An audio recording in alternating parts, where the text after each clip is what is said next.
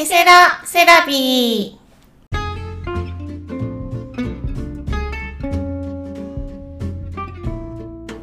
この番組は心理セラピストポトミとカラーセラピストつぐあが日常のあれこれをセラピスト目線や個人的な意見をお話しする番組です。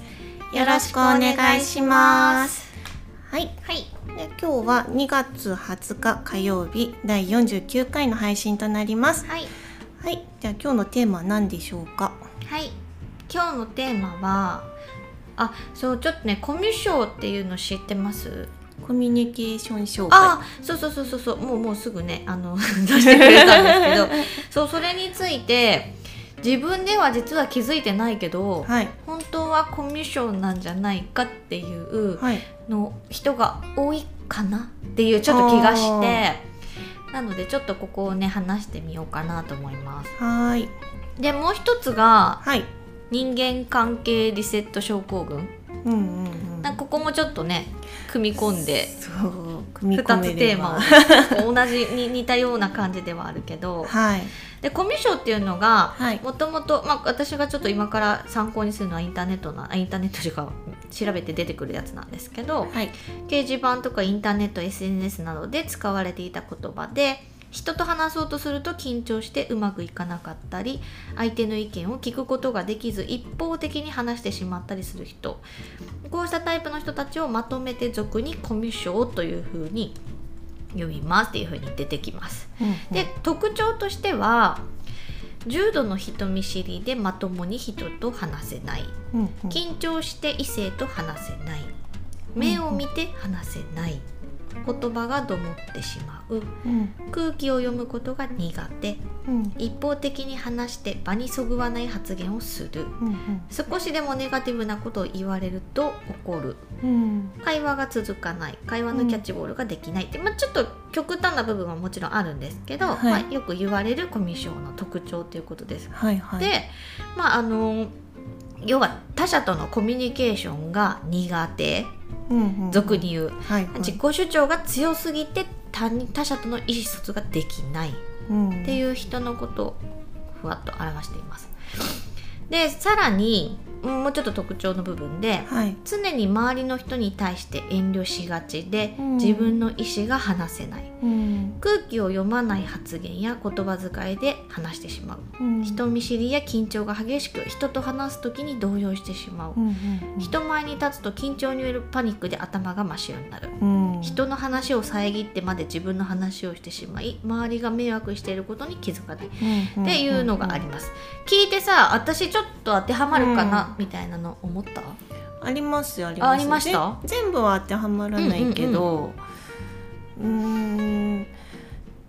ニックうん全部そうですね。真っ白な頭真っ白になってうん。話せなくなるとか、うん、っていうのは前ありましたね、うんまあ、空気を読むっていうところもちょっとふわっとしてますけど。そうね。まあなんかこれをパッと聞いたらもう話さないか話せないか、うん話し始めると止まらないかみたいなあ感じというか、うんうんうんなんか人の話を受け入れるっていうことができないんだろうなっていう印象がありますね。で私このコミュ障を一番わかりやすく自分で感じるのって、はい。対パートナーとかあ対ー恋人とか、はい。まあ、友達もそうかななんかそこを思ったんよ。で、はい。あのー例えば友達あパートナーだったりするとこうパートナーにいざ話そうとか思った時にう、ん。なんかこういろいろ考えすぎて言えないとかっていう人割と多いんじゃないかなと思って、要はコミュニケーションの障害なので、うん。コミュニケーションがそもそも苦手っていう人をこうこういう言葉で表してるから、うん。その時点でやっぱりこう相手の気持ちを考えすぎてしまうとかう、ん。そういう部分が出るとちょっとこれに近いんじゃん近いのかなっていうかこういう部分持ってるんじゃないかなと思ったんよね。でじゃあそれをじゃあ自分がそうかもしれないと思ったらうん。どうしたらいいのかうん。っていう、まあこれ直直すにはっていうふうに書いてあったんでうん。克服するっていう感じで、うん。まあ、参考程度にはい。8つっていう方法があります。はい。1安相手に関心を持つうんうんうん2気になることを質問してみるうんうん3相手の質問に正解正確に答える4相手の質問に即座に回答する5相手にビビらない。6自分の言葉でゆっくりと説明する。7声に抑揚をつける。8ノンバーバルコミュニケーションを最大活用する。あごめんなさい。これノンバーバルコミュニケーションは私が調べてないかわかんないけど。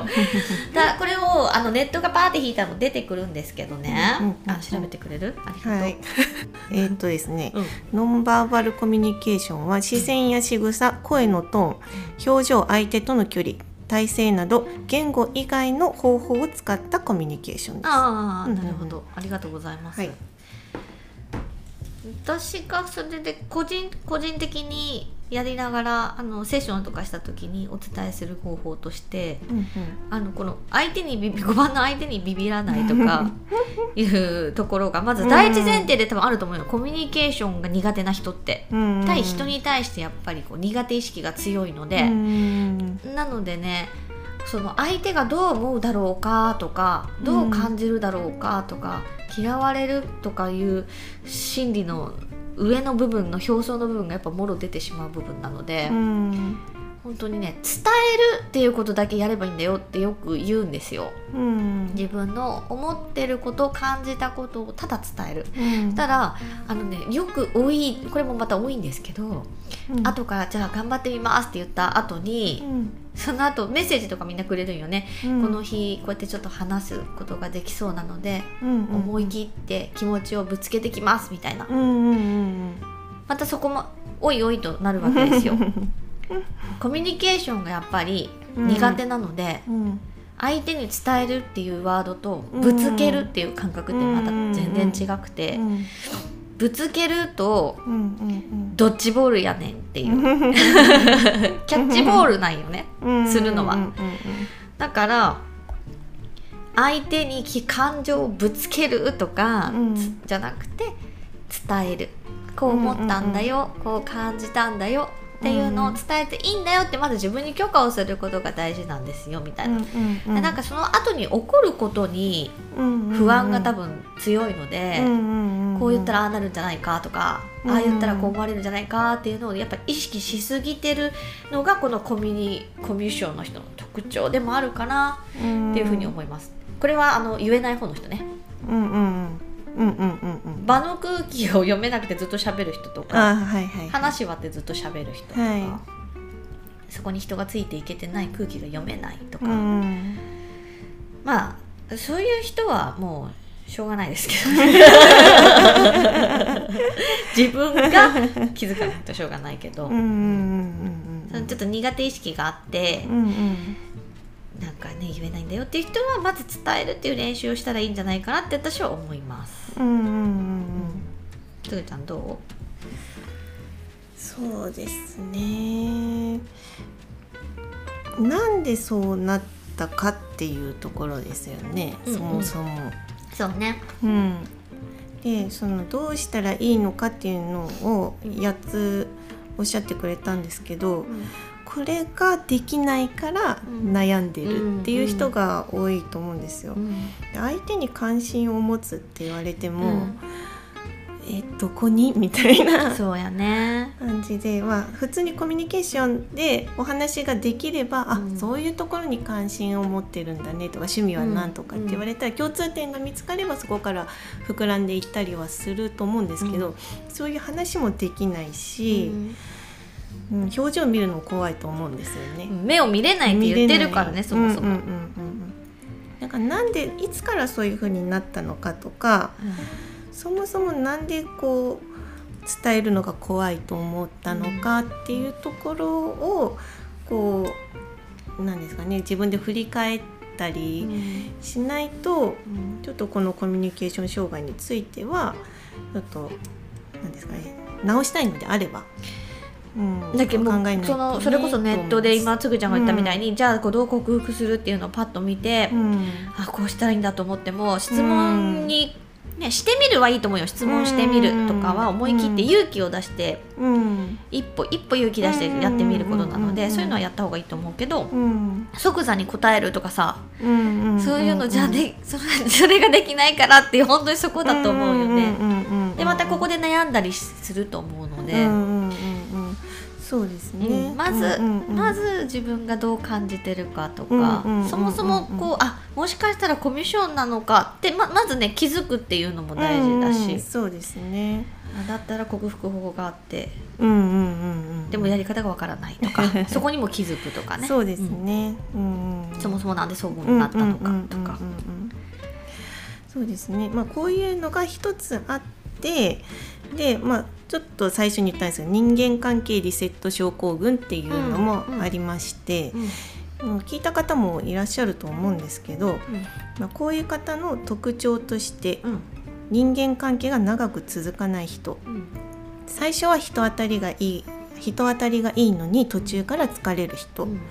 連絡先や SNS のブロックによって人間関係の破壊を自ら行う人、高いうん、SNS のアカウントを作ってはすぐに辞めてしまう人。うん人間関係が嫌になって転職を繰り返す人、うん。次々とね仕事を変える人、で恋愛も長続きしない人、っうん。ていうのが特徴にあります。で、えー、とコミュ障にもつながると思うんですけどこういう人たちのプロセスとしては人に対して過剰な期待をしてしまう。でこの人だったらなんか分かってくれるんじゃないかとか、でコミュニケーション苦手だけど少し話したら「うわこの人めちゃくちゃ話しやすい私のこと分かってくれるかもしれない」って思ってたにもかかわらずその次に自分とは意図してないことを言われたりされたりすると勝手にがっかりをする。なるほど。うん、でそれをがっかりして勝手にその人の悪口を言うとか、うんか専門用語で言ったらこき下ろしっていうやつらしいですね。うんむちゃくちゃにけなしたりとか悪口を激しく言ったり、うんそして最終的に自らその関係をぶち壊して関係性を切ったから私が勝ったって思うようにしないと気が収まらない。っ ああなるほど。ていうなるほどね。なんかプロセスがあるらしいんですよ。うん。うんうんうんでまあその原因としてはやっぱ私のことを分かってほしいっていそうね。う他人に対する過剰な期待があるっていうところ当てにしてるやつね。そうです。もうこれは期待の極みですね。私うんのこと分かってほしい。なんで分かってくれないのよね。そうそうそう。で、まあなんでそう思うようになったのかっていうとやっぱり幼少期に大人が自分の気持ちを分かってくれなかったっていう経験があって、ん。そこをもうずっと抑えて抑えてうん。していくから、大人になった時にさっき琴美さんもおっしゃってくれたようにパートナーであったり、うん。恋人であったり友達に対して自分のことを分かってよっていう気持ちがもう大爆発してしまうんですよね。うん。でそこは過剰な期待となってそれで分かってくれなかったらもう自ら破壊に持っていく。うんうんうん。傷つきたくないからね。そうですね。防衛本能なんよね。そうですねでだとしてもでもそれを繰り返しているとやっぱり孤独になっていくんですよね。ね。人としての関係が続かないから、うん。そのやり方はやっぱりやめていった方がいいよっていうところではあるんですけど。でもまあいいかどうかも本人が決めることやけね。まあそうですね。本人が孤独になってもいいんやったら別にさうん。直す必要もないしね変えたいと思うのであればですね、うん人ともっと関わりたいとか、うん。そう関わってる人を見て羨ましいって思ったりするのであれば、うん、だってリセットしたくなるのもその人がしたくなってしようことやけさした結果すっきりするんであればいいと思うよ。ただねそこに対してなんで私はいつもこうなんだろうって思うんだったらこういううふうにねんうんうん。あ心理的な部分から探っていけばいいと思う、うん。そうですね。う、んまあ、これで解決方法としてじゃあどうしたらいいのかっていうところですよね。一応言っときますよ、これもう一人で解決することはできません。やね。おそらく、ね。もう小さい頃からの傷がもう積もりに積もってきてるから、うん第三者に委ねてもう掘り起こすしかありません、でそういうことをしてまず自分がそういう傾向があるっていうのを気づくこと、うん。うん、で気づいたらそのその後にそのやっぱりリセットしたいと思うんですよね、うん。関係を切りたいと思うけど、まずそこでグッと我慢して、うん。まず保留にする。うんもうグレーゾーンも OK っていうとこ破ろね、壊しないね。破壊しない。もうそのちょっと置いてみて23ヶ月放っておいたら、あまあそこまで思うことでもなかったなって思うかもしれないそから、うね、とりあえず置いとく、うんうん、でそういう悲しさがあったなっていうのを自分自身で認めてあげることっうん。ていうのが大事になります。うん。うん。あの昨日ね、はい。私もねちょっと家族ぐるみで仲良くしてる20代のね前半の男の子とちょっと LINE のやり取りしよった時にねはい。私とパパがねはい。やっぱこうなんかあったら喧嘩になるわけやん、うん。喧嘩になるわけやんっていうの言い方変やけどこうこういう流れで喧嘩になってみたいなことがあって、はい。でまあちょっとそういうのをちょちょっとこんなことがあったからちょっと今後こうしてほしいんだよみたいな話をしてた時に、うんうんうん。あ大変ですねって言言われたんよねそのはいはいはい。文面でね。はいでたいや別に大変その喧嘩したことに対してその子は大変ですねって言ったけいや、はい。大変じゃないよってはい全然って言ったら、あもう慣れたって感じですかみたいなその喧嘩も慣れたってはいはいはいはい感じって意味ですかって言ったら、い、や慣れたとかじゃないけどねっていうただまあコミュニケーションの一つかなみたいな。あしたらやっぱそうやってねはい。理解してうん。一緒にいるっていうことなんですねって来たから、いや理解しできないよって言って こう分かってほしいじゃあれと思うけどね。はい。もうごめんそもそも男性女性の性別も違えば、うん。思ってることとか価値観も全く違うし、うん。生まれた環境親も違う友達も違うんだから、うん。でましてや仕事も違う、まあ、一緒の人もおるけど、うんそれで理解しよう。まず無理無理無理っつって 理解しようとするのも無理だし、はい。理解してほしいと思うのもまず無理です。うん。それ、期待じゃないけど、うん。らそもそもあこの人こうなんだなこうなんだなって自分が相手を一旦受け止めた上ではい。受け入れられる部分と、はい。私はそこはそうは思わないっていう意見を伝えるみたいな、うんそういうところなんだと思うっていうのをちょっと長々とねこう話しよったんやけど。あさなるほど。勉強になりますってこうやって来とったけど、はい。もう理解しまずしようとすることもやめた方がいいしうん。彼女とかでもね彼氏とかでも、うんうんうん旦那さん奥さんにも、うん自分も理解してもらおうと思わないことやね。うん。お互い持ってるものを小出しにしながら、あうん。あなたそういう考えだったのねみたいな。っうんていうところだと思います。これもうん究極かもしれない、人とのコミュニケーションでいうと。究極ですね。つぐちゃんと私でもはいそうやけね、全くいつも話しながら真逆だねとかさ、でも女っていうところでは共感能力がはい。共通するところがあるから、はい。あ分かるなとか、うん。言わなくても伝わるなとかはあるけど、うんうんうんそこも別に恋人同士じゃないからさうん他人だからお互い一線はちゃんと持ってるやん。はい。なんかいい距離感だったりするから、やっぱね相手のことを理解しようって頑張る必要もないし、うんうんうん認めるこの人こうなんだうん。でいいと思います。これ究極論ねまとめたら。コミュ障とかリセット関係症候群とかはい。もねいろいろありますけど、はい。究極はもう相手を理解しようとしない。理解してもらおうと思わない、わからない 人のことなんてわからない。自分のこともわからない。自分のこともわからない。わからなくていい。そう思わないそう思わない、うん。わからんって思った方がもう楽。そうそうそうそうそうそう。そう、うんうんうん。だから期待するってそこだと思うなんか分かろうとするとか、理解しようとするから、うんうんうんなんか自分も理解してほしいとかなんで分かってくれないのって期待しちゃうけど、そもそもお互い分かり合ってないんだっていうところが前提にあれば、うん。うんうん分からない同士なんだみたいな。じゃあそうよね伝え合うしかないよねとか、うんうんうんうん分かり合わなくても人間関係は成り立ちます。そうやね、うん。そう成り立っとうかどうかも分からんけどけど。もうそこも分からない。全部分からない。そうやね。ただ自分が楽しいかとか、ね。心地いいかとか、好きか嫌いかっていうのを自分に正直に決めてったらいいんじゃないですかね。その時その時選択それこそ選んでいけばいいんじゃないかな。うんそうですね、うんまあちょっとざっくりまとまりましたかなうん、まとまったかな まあこういうタイプのね人がいますよっていうことですね。はいあとちょっと気になる人がいたらですね、また個人的にお話ししましょう。そうやねはい、じゃあラッキーからいきますね。はいじゃあえっ、と2月20日から2月26日までですね。はい。じゃあここ行こうかな。はい。何色でしょうか？全然当たらんね。引いてから当てるって言ってね。グリーン。ですね。私またブルーかな。はい。いきますよ。せーの。オレンジ。オレンジ。全然違うし。八。八番のオレンジ。ブルー？チャクラはい。あ反対色反対色ですね。反対色やったら半分当たりにしようかじゃあ。いえ。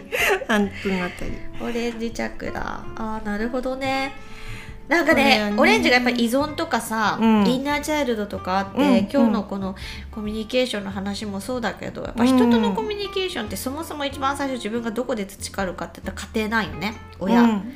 親とのコミュニケーション。やっぱそこがやっぱちょっと不具合とかさうんうん。自分の中でトラウマとかさうんうんうん。ある部分がもしかしたらこういう部分にうんなってるのかもしれないよね。そうですね第二チャクラお腹のだからお腹痛くくなりやすいんじゃない、こういう人。